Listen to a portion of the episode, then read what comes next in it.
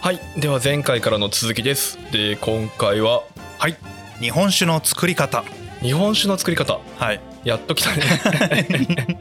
メインみたいなもんだようん そうですね、はい、割と知らない人多いですよね、うんそううだねん、で実際あの何冊か本読んでみてですねうん、お酒の作り方日本酒の作り方を解説してるページってのは必ずついてるんですようん、あめちゃくちゃ複雑でねー複雑だねはいなのでよっぽど知ってる人前提知識のある人だったらああなるほどねっていう工程なんですようんいやゼロベースで見ようとすると結構厳しいあそうと思ったあーまあなんか発酵何回かするしねそうなんうですよ、んもうね平行副発酵っていう言い方をするんですけど世界の他のお酒と比べても若干複雑なんですよねあそうなんだそうなんですよこれちょっとおー比較をしながらお伝えできればなというふうに思ってますはいはいまずですね微生物微生ちっ物ちゃい生き物ですねはいはいで酵母っていうのはこれはビールであってもワインであっても、まあ、仲間が動くわけですねほ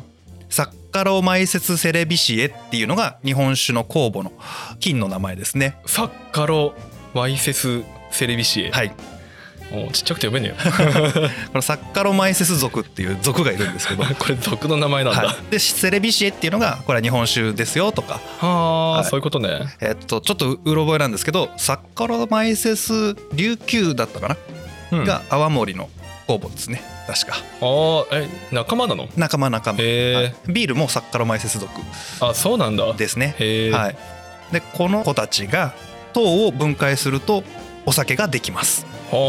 はあ糖を分解するとそうはいはい糖を分解して排泄物としてアルコールエタノールですねうんと二酸化炭素この2つを出します、あーあそうなんだ、はい、なのでお酒も作ってる間はちゃんと二酸化炭素出すんですよあ二酸化炭素出してんの出してますだかへえらこれをとどめ置かないで放出しちゃってるから我々が飲む時の清酒はシュワシュワしてないとはいはいはいこれめ密閉してね閉じ込めておくとシュワシュワするんですよあそうなんだはいだからあの日本酒でも微発泡酒ってあるじゃないですかはいあれ炭酸を逃がしてないっていうああそういうことねそういうことなんですよねあそうか炭酸水ってそもそも二酸化炭素入れるんだもんねそう、うん そうなんですようんはい、勝手に炭酸シュワシュワしますよっていうのがこれが酵母の働きなんですねはいはいはいでこの酵母たちは食べられるものが決まっていて糖類だけなんですよ、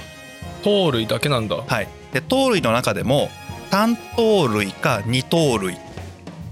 あそこにも種類あるのあるんですよへえ糖っていうのはまあ一番ちっちゃい塊になるとグルコースっていう単糖になるんですねはあ担当まあもう糖の分子1個だと思ってくださいはいはいもう一番シンプルなやつ、うんで二糖類の2っていうのは数字の2なので2つくっついてるよっていうああそういうことなんだはい、でこれに対して多糖類いっぱいくっついてるぞってやつですねああそんなのもあんのあるんですよへえでいっぱい連なってるのはこの微生物サッカロマイセス君が食べられないんですよあ食べられないの食べられないんですよへえだから牛一頭焼肉しましたと切ってないやつかぶりつくのえげつない大変じゃないですか 切ってなきゃダメだね、はい、だからこの子たちねお上品なのでサイコロステーキにしてよとかその状態なら食べられるようんまあ人間でも一頭は食えんけど ね逆にそうです肉一頭ポンみたいなあれにかぶりつくようなイメージですよ あー噛み切れんわあーあれ食べるのなんか狼とかそういうだけだけどそんな感じイメージねああそうなんだね、だから初めから単糖類のものっていうのはほっといたら発酵するんですね、はああーそうなのうん、へえまあワインブドウじゃないうんブドウ糖ですわ要は、ああ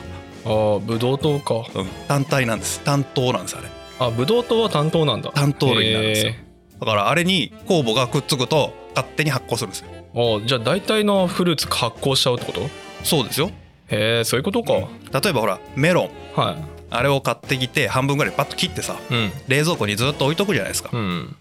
なんかシュワシュワしてくる時ありませ んはい ああれね発酵するねああれあのまんまいくとお酒になるっていうね下ピリピリするやつでしょ そうそうそうそう、まああれは酵母が発酵させてるああそういうことか、はい、ただいろんな菌が入っちゃうんで普通にやると、うんうんそこがあのサッカロマイセス君だけに働いてほしいよっていうのでいろいろ人間が工夫をするわけですよね。ああはいはい、はい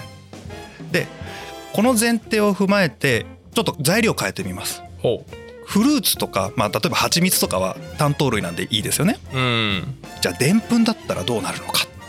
ほうでんぷんだったらはいでんぷんは多糖類なんですよあでんぷんも糖か糖の一種ですねほう糖がいっぱいうわーって塊になってめちゃくちゃでかい塊になってるのがでんぷんなんですよほうあそうなんだははいこれこのまんまだと分解できないんですよねいはいはいでちょっとビールのところでもうお話ししましたけどビールの回を聞いていただくとよくわかるんですけど麦はこの多糖類であるでんぷんうんの塊ですよねほこれを二糖類にまで分解するのに発芽させたわけですようああそういうことなんだ、は発芽するためにはでんぷんそのまんまだと麦自身も栄養として使えないんですねうんうんだから自分が発芽するためにわざわざ自分の中の酵素でもって二糖類に分解して芽を出すんですよああはいはいはいで麦が二糖類になってるのでここに酵母がくっつきさえすればビールができるうーんこういう仕組みですねはいはい、はいじゃあ日本酒の場合、お米もでんぷんですねうん誰が分解するんですか誰が分解す る誰がそ日本酒の場合日本酒の場合は、まあ、誰って擬人化しちゃいました けど微生物ですね、はい、えおや微生物微生物はいこれがほうカビですねああカビねはい、はい、麹カビあ麹カビ、はい麹カビがでんぷんを分解して二糖類に変えてくれるとはいはいはいこの作業をしてくれるので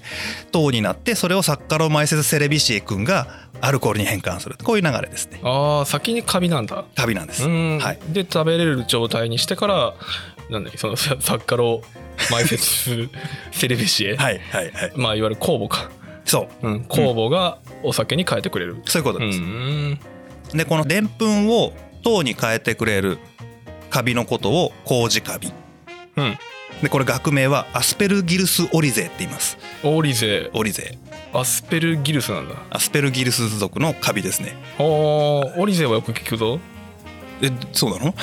ごめんもやしもんで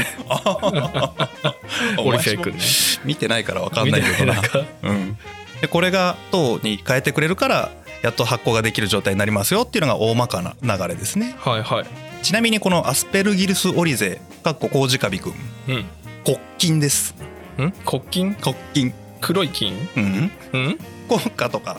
は国家とかほ国旗ってあるじゃないううん 国の花とかうん国鳥とかうん国の金です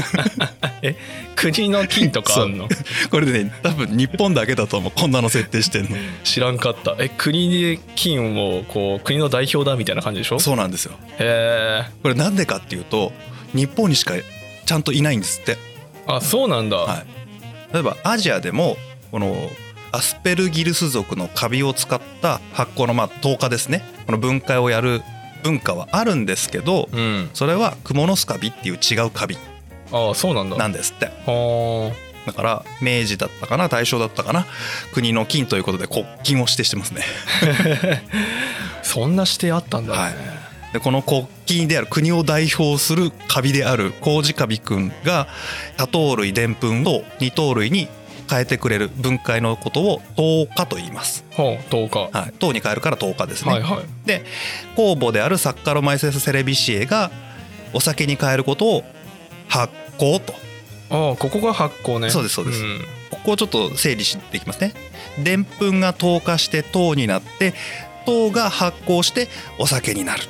うんまあざっくり言うとこういう感じですねはいはい、ちなみに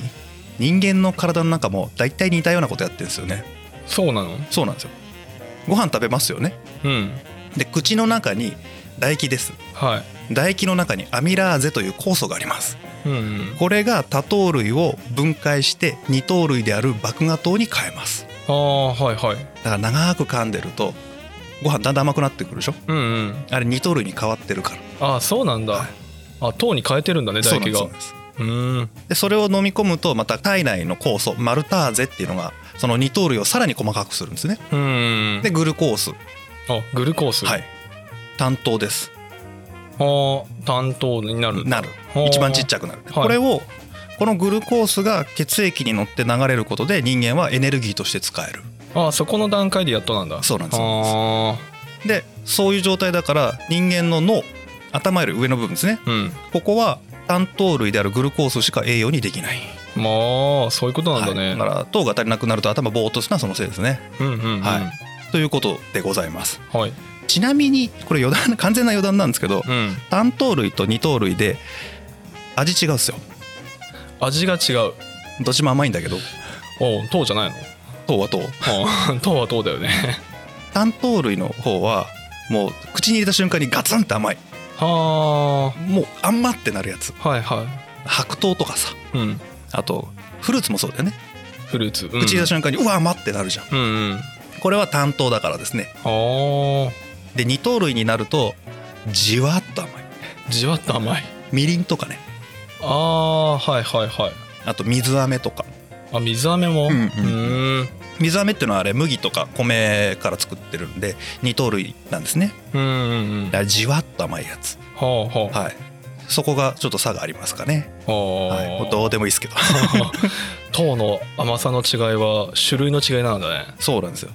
だから料理やっててもさいきなり甘みがもう強烈にパンチの効いた甘さが欲しい時は単糖類を使ううんでじわっと奥の方から甘いのが欲しい時あまり強烈に甘くしたくない時はうん二糖類を使うおーあだからかよくお菓子とかさ作る時って、うんう砂糖に水飴足すんだよねはいはいはい多分甘さの奥行きを出すためとかうまみのバリエーションを増やすためなんだけど、そもそも糖の種類が違うんだそういうことですねものというより,、うんよりかは糖の種類が違ううーん例えばそばつゆなんかもそうですよねは市販のものでさちょっと安いのになると思いっきり砂糖使ってるじゃないですかいうんうんうんだから糖の高さがどっこいだとしても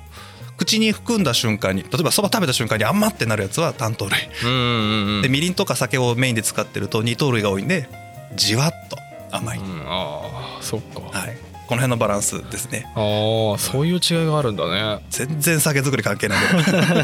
や勉強にな るはいじゃあざくっとこの酒造りの手順いきましょはい、う凄まじくざっくりいくと4段階です4段階はい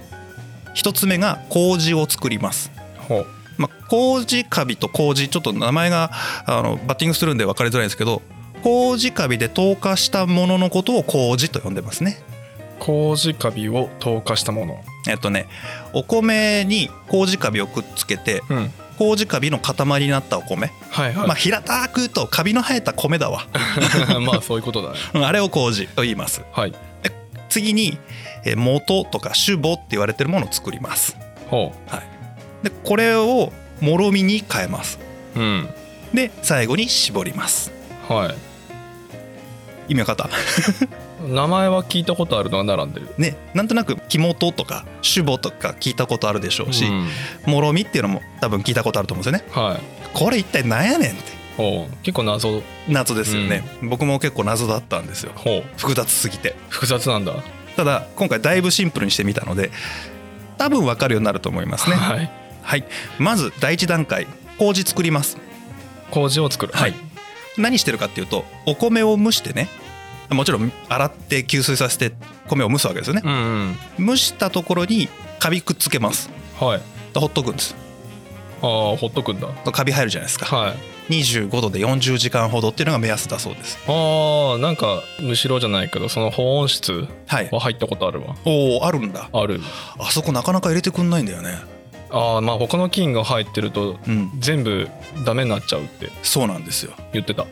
いそれはねあれですよ今でも酒造りに携わる人たちはね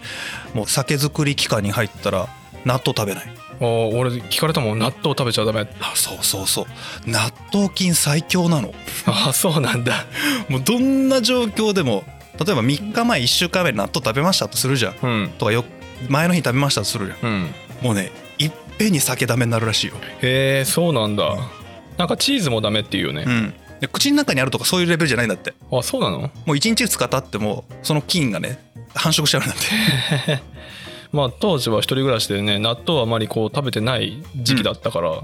あの全然入れてくれ入たれけてどくれたんだ俺多分ねいつ行ってもダメだよあダメなんだ納豆大好きだからあ今はダメだよこ れ今はもう毎朝のように納豆食べてるから全然入れないけどそうだねうん、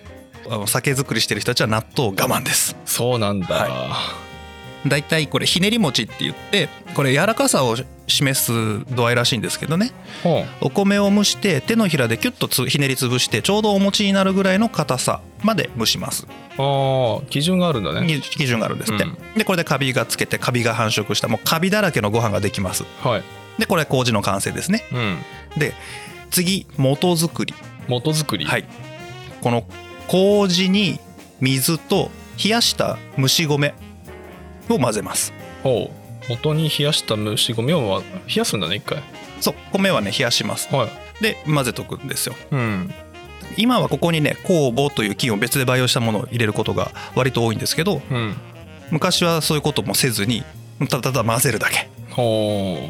そうするとね糖化が始まるのでドロドロになってくんですねうはいこれ水が吸収されてドロドロになってでそれをちょっと前まで昔はね貝木のヘラですね、うん、うん、これでもってすりつぶすんですよほうこれを元ずりとか山おろしっていう言い方をします、多分ね山おろしはねその麹と水と蒸し米混ぜたものを山状に積み上げてそれをヘラですりつぶしていくからほうそうなんだはそれで山おろしっていうらしいあはいはいちなみになんですけど山灰ってあるじゃないですか山灰お酒の中でさ山灰仕込みとか聞いたことないですかえー、でも聞いたことあるかも山はあの山川の山ですよねうんで灰は廃止の灰ですねあ廃止の灰はい、これ何かっていうと山おろし廃止元要は山おろしこのすりつぶす作業をやってない主語元のことを言ってますああそういうことなんだ、なんかすごいなんか廃止のさ灰使っちゃってるからさ、は なんかこう山奥のなんか廃れたところで作ってるようなイメージを なんかね得ていたあそうじゃないんですよーこのすりつぶす作業をやらない仕込みの仕方のことを山おろし廃止元略して山廃元とあーあったね、うん思い出したわ見たことあるそういう言い方になってるんですよあでこれはね明治以降近代の研究でその山おろしをした場合としてない場合で味や成分に差が認められなかったとーうんだから別に山おろししなくていいんじゃねっていうことになって山おろし廃止元が登場してくるああそうなんだ、はいあそれまでは全員やってたの基本的全に員やってた ああめちゃくちゃ大変だよねだ大変だろうねからこれなんかタイミングを合わせたりとかその給水時間とかね山おろしの加減とかタイミングを合わせるために技術者の人たちの歌うんよくほら昔の人って歌歌いながら作業するじゃないうんたたら踏む時と かねもののけ姫のねもうのき姫のもうあれしか出てこなかったもうまあまああんな感じああれをやってるとみんなで声を合わせて歌うからタイミングが合うしだいたい長さが決まるね時間があはいはいこれで調整してたみたいああそんなのも使ってたのねちゃんと、うんだから当時さんかどうかわからない頭になる人がさあのリードして歌を歌っていくとそれでテンポが変わったりとかして、うんで調整するみたいなことを昔はやってたみたいですねえーあれ楽しそうだよねなんか歌ってる方がなかなかねだいぶ重労働だから気も紛れていいんじゃないうんだと思うようん、でこの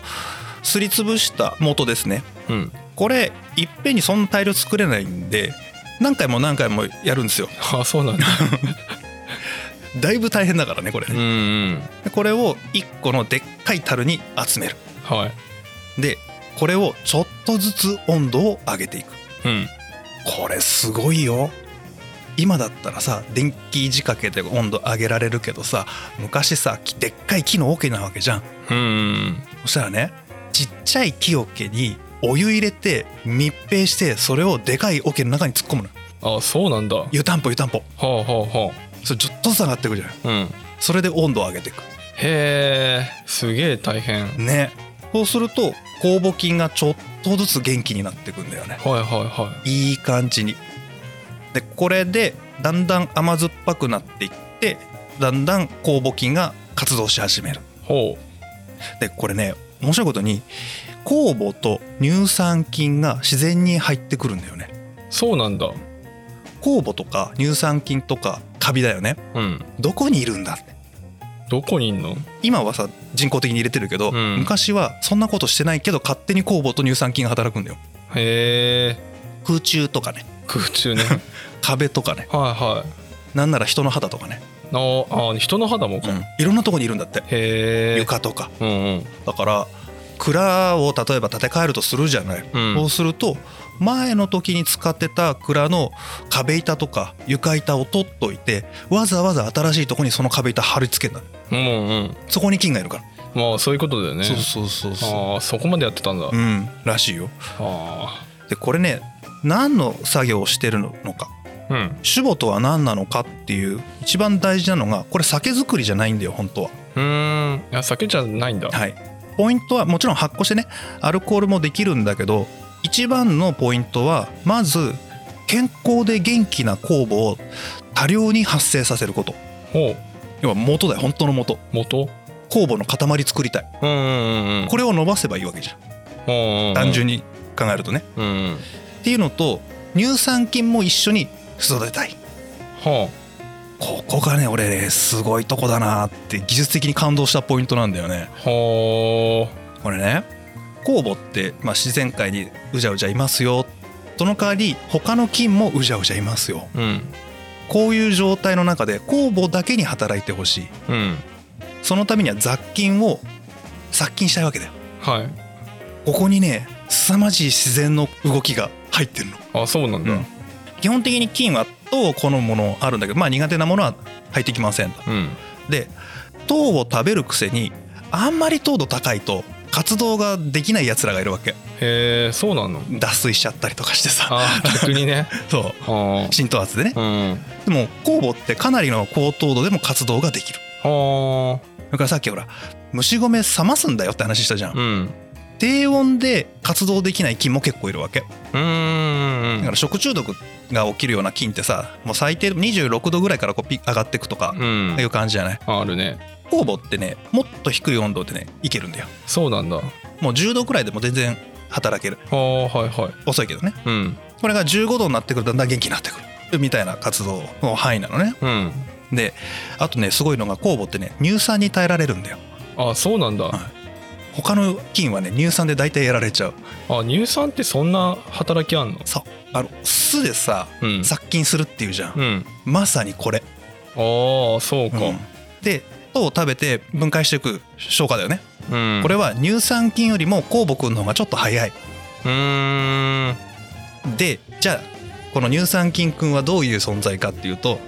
酵母と同じようにやっぱり糖度が高い高糖度甘い中でも生きていけるし低温でも活動ができるとほそしてほとんどの菌を殺菌することができるうはい残念ながらだけど高濃度の乳酸と高濃度のアルコールには弱いアルコールにも弱いんだそうなのこあれ何をしてるかというとまず乳酸のおかげでね雑菌全部倒して生き残ってるのが乳酸菌と酵母しかいないぐらいの状態作っちゃうのあうんもうこれだけで発酵の条件整うわけじゃんああまあ他は消毒というか死滅させちゃうってことそううんうだから薬物入れなくても乳酸菌が全部やってくれるわけうんうんででも乳酸菌がずっといるとさどんどん酸っぱくなってくるでしょまあ確かにねあそしたらさサッカロマイセステレビシエ君がさアルコールバンバン出すじゃんほアルコール度数上がるでしょううんで乳酸菌くんは自分で乳酸出してるじゃんうんこの乳酸とアルコールで自分自身が弱ってくんだよあそうなんだだからちゃんとしたお酒に変わっていくっていうう、んうんうんこれがすごいああ温度の調整だけで殺菌してくんだねそう俺もう全部空中にあるもんだけでやってんだからああなんかすごいね想像みたいな感じだね多分僕数字知らないけど何十種類とか何百種類空中にいるんでしょうんそんな中から2種類だけに働いてもらう工夫がこれに詰まってるってことはあすごいねね今言ったのが昔からある木元って言って蔵付きの菌空中とか壁とかにいる菌を活用した元の作り方おう大体ね元が完成するのに1ヶ月くらい時間かかるって言ったかうーん結構かかんだな、ねそうそうで現代は即上元早い醸す元だねうん即上元っていうのが主に使われることが多くってうんこの場合は乳酸菌と酵母を人工的に入れるうーんほら境界酵母7号とかうあるじゃんーんああいうのを入れるあ今入れるんだね入れるっていうところが結構多いはいはただまああの瓶にさ木元とか山灰元って書いてあったりするやつはもう大体蔵付きの金だよね。いうーんでこれで作ったこの元を伸ばしていくとお酒ができるそんなイメージかな。ああそうなんだうん、ちなみにこれ元だからさお米を使う量が全体の7%ぐらい、あそんなもんなんだねそうなんですよへだからこれが酒米と掛け米っていう関係だよねえあ酒米とかき米この元を作るために使われるお米うんその冷やした蒸し米入れるって言ったじゃないうんこれが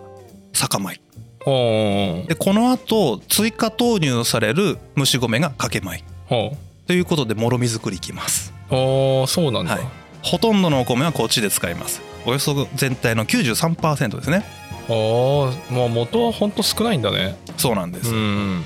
この元を膨らめるために次のものを投入しますはい麹蒸し米水おうさっきと同じだよね原料ねうん一緒だねこれ入れると元で生まれた酵母くんたちが「うわーご飯いっぱい来たぜおら食うぜ!」ってなるわけああそういうことねそうしかもこれね賢いなと思うのが3回に分けるんですよへえあーこっからもまた参加分けんだ3回分けてるへえそれをね初添え中添え留め添えってやるんですってはいはいちょっとずつ入れることでこれ何やってるかっていうとあの酵母くんもね実はアルコールに弱いっすよおおそうなんだアルコール度数上がってくると自分弱ってくる あ自分の排泄物でそうそうそうなんですよへだからビールの回でも少し触れましたけど、えうんビールの酵母くんも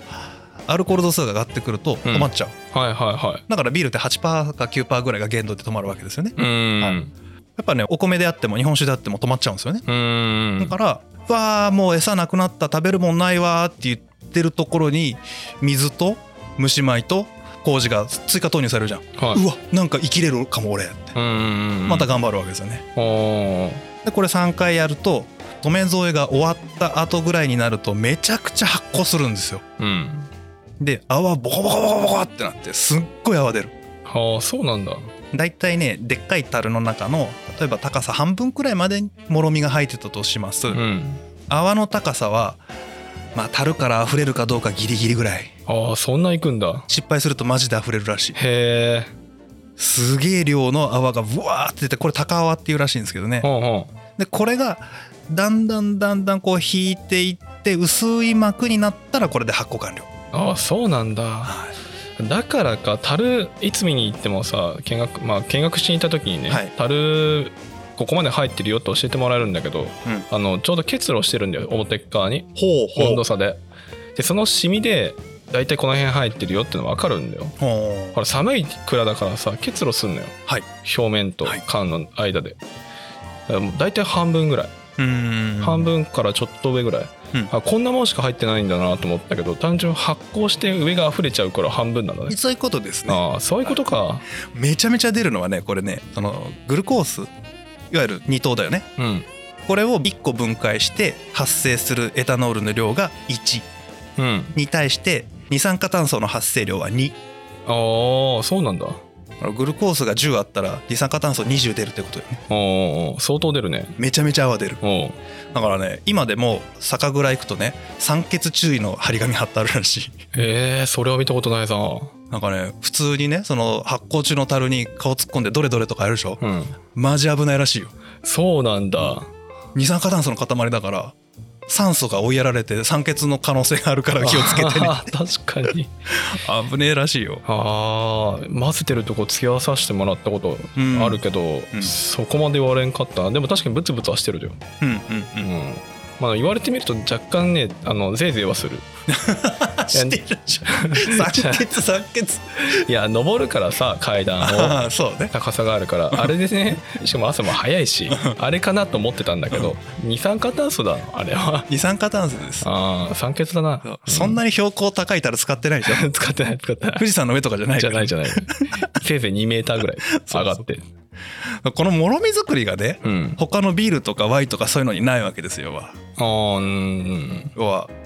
発酵させ始めたらビールっていうのはもう発酵しかしないわけじゃんうん今ある材料を発酵させるだけなんだよねはいこれをさらに追加追加するのがこれがすごいとこでさおうしかも入れてるのが元を追加するとかじゃないわけだよねうんうん麹と蒸し米入れてるわけじゃんうんということはこのもろみの中で糖化も起こってるんだよおー糖化と発酵がもろみの中で同時に起こってるあ追加したらさらに糖化するそうするのかだって米そのままじゃねうん酵母くん食べらんないからうん追加投入された麹くんがアスペルギルスくんが分解してくれるうんうんうん分解したそばから新鮮な糖をバカバカバカバカ食べてエタノールにしていくっていうこれをもう同時にやるんでだから平行複発酵っていう名前がおーそんな名前なんだそうなんですよへえもうワインなんかは単発酵とかね単純発酵という一番原始的なお酒の作り方なんであれうんうんうんまあねめちゃくちゃ大変なことをやっているわけですよへえ平行複発酵ねはい、でこの平行複発酵をすることによってアルコール度数が20%前後までいけるんですねああそんなにいくんだそうだからワインって10%ちょっとくらいだよねうんうんでビールって8%から10%ぐらいの間が限度だよねうんほらね複発酵することで醸造酒系の中では最高のアルコール度数を確保することができるとあーあそれでアルコール度数高いんだ高いんですよなんか発酵させれば発酵させるほどアルコール度数上がるのかと思ったけど止まっちゃうから勝手にああまあ要はアルコールで死滅しちゃうから 止まっちゃうんだ自分のおしっこにまみれて息できんみたいな汚ねえ な急になんか嫌な話になっちゃったよ でエタノールってそういうことですからね、まあね、うん、そうなんですよあーあそれでワインは10%前後止まりなんだ自動的に止まるみたいあーそういうことねらしいですよあーあれは誰かが決めたわけじゃないんだね酵母の特徴ですうんね、うんはいでもこれでほぼ終わりですよお酒作りなんかあそうなんだでこれで発酵終わるじゃないですか、うんあとは絞るだけうん要は酒粕と清酒に分けるっていう作業ですねはいはいはいで一番伝統的なやり方は布の袋の中に入れてこす、おーなんか聞いたことあるね袋に入れてそれを酒船っていうねでっかいこうバスタブみたいなところに入れてで置くだけうんなんかすごい巾着みたいにして釣ってたよねあするのもあるしいろんなやり方があるらしいんですけどうんそれでこしていきますおーでこのこした時の一番最初に出てくるのが荒走りとかってこれまあいわゆる一番絞りですねうんうん荒走りでその荒走りが出終わった後に安定してじわーっと出てくるのが中組はいはいで中組が終わるともうほぼ出てこなくなるんですよねうんちょろちょろちょろうわーもう終わったかなっていう時に圧をかけてギュッと絞り出したのが攻めおーおーおーはいこれね同じ酒でも、まあ、酒蔵行くと特に出てるのかな荒走りとか中とか攻めとか、まあ、いろんな名前つけて売ってるんですよね、うんうんうん最近荒走りとか売ってますけどねうんうん出来たて飲ませてもらったことあるけどうんあれアラバシリだもんね、うん本当にね炭酸だったそうなんだねあれほぼほぼピリッとかシュワシュワじゃなくて普通に本当に炭酸のシュワシュワだったうーん結構だよ、うんうんまあ強炭酸まではいかないけどね微炭酸から炭酸入ってますくくららいいだっの感じかたなうん、ものによってはちょっと白っぽく濁ってたりとかねああ濁ってるやつもあったね、そうそれがいわゆる荒走りっすよほうほでも味はちょっと荒々しくてさう、ね そうだねね割となんかまだまとまってないというか落ち着いてないやつだね中組になるとちょっとこう落ち着いた味わいになってくるうん、ちょっとコクが増えてくる感じで攻めになるともうだって酒粕の度合い大きいじゃんうん、めちゃくちゃ濃厚になるんだよねああそこ飲んでないんだななかなか出回らない いやーでも新鮮だったよあの汲んでるそばからさ管から出てくるのをねほうグラスでピッてうんそれを飲ませてもらったそりゃええねええ体験しと るね横でこう浅茎はいがこう絞り器が機械なんだけどそこはうん油圧式のやつでウィーンってこう動いてんだけどそれを動き出すとさそこからお酒がドバーって出てくるはいはいはいはいなんだろうなんて言ったらいいんだろうな池とかで さこう水上からこうなんか落としてくるとなんか水亀みたいにダバーって入れてるとことかあるじゃんなんかあうん山水に近いかなおー山水がこう亀に落とされるうんうんうんじゃん、でずっとダバーってなってるじゃん、うんこう山行ったりすると、あそこのこのダバーっていう感じでお酒が出てくるのあの滝壺の攪拌されてる感じあーそうそうそうそうなんかこうね、はいはい、はい、結構な勢いでさ構バーって出てくるんだよいいなあ行ったことないんだよな俺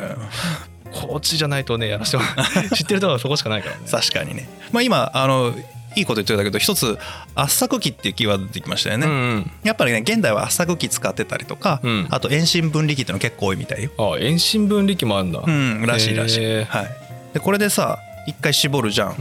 うんもう一工程やるんだよねあまだあんだこれね絞っただけの状態だと比較的米の研ぎ汁みたいな色してるんだよねうんうんこれ白く濁っちゃってるから雑味も多いじゃない、うんもう一回ろ過するうんああろ過するんだそはその雑味になる部分をね取りたいいはいで今はそれこそろ過器とか使うんだけどもともとはねこれ活性炭入れるんだよね、あ活性炭うん、炭うんの粉かな確かなあこれを例えば何リッターに対して磨き1回一杯分とかって入れるとその活性炭が雑味になる部分を全部吸着してくれてそれをろ過すると綺麗に透き通ったお酒が出てくるああまあ吸着するからあのあれだよねでかくなるんだよねうんそうそゴうミそうの大きさがでかくなるから、うんこした時に綺麗になるこれもねかなりの職人技らしいよそうなんだほんの何ミリグラム余分に入れると今度うまみも取っちゃうから美味しくなくなっちゃうあーだって何母数がさ何千リッターとかでしょそうそれに対して何ミリなのなんかそういう微妙な差を加減してたらしいねへえこれ今でもやってるところはやってますそうなんだ、うんそれは知らないなほらねほら例えば室かうんうんだからこれやってないってことですよああそうかうん一番このもうあれですよえ原酒で荒走りで室かっつったら一番荒々しいやタフが飲んだのと同じのが飲めるってこと、うーん室価だとすごいきついよねお酒の、うんうんなアルコール感がすごい強いんだよねうーん確かになんでかは知らんけどあーまあ出来たてってのもあるんだけどさまあねそうそう落ち着く前なんだよね一旦ここまでが大雑把にこのお酒ができる流れですよはいで本当はこの後に売るための商品として安定させるための工夫の技術がまあいくつもあるんですねここから、うーん、はい、じゃあ次回からそこら辺とあとは吟醸とは何ぞやっていうのをちょっと話をしていこうかなというふうに思ってますどうここまでで酒造りなんとなく理解できたかしらまあうん序盤がね若干こう、名前がバーって出てきてるから怪しいとこはあるけどんなんとなく流れは分かったかなカビを作って頑張らせるっていうぐらそいうそうそうそう いやね名前かっこいいから言いたいだけなんでアスペルズアスペルギルソリゼってなんかかっこよくねもう、うん、アスペルギルスなんか星の名前みたいだねねうんサッカロマイセスセレビシエとかなんかかっこいいじゃん頭良さそうじゃんこいつサッカロマイセス ななんだろうねサッカロマイセスだともう札幌ポテトしか出てなかったよ ないや字面の長さ 「さ」から始まる字面の長さ いやいやいやいやサッカロマイセスは他のあお酒も作ってますからねああそうなんだよね、はい、いっぱい作ってるうん仲間がいいますまあ、んで、サッカロマイセスはすごいってことだよそうそしてアスペルギルスオリゼは日本の国旗ですごいとあーななんで横文字なんだろうね国旗なのにねもともと麹カビですよ要はああ麹カビが和名みたいなもん和名、うんでも長いこと麹カビって言われてきたんですけど近代化して明治以降になって学者さんたちがああこういうのだっていうのを見つけてん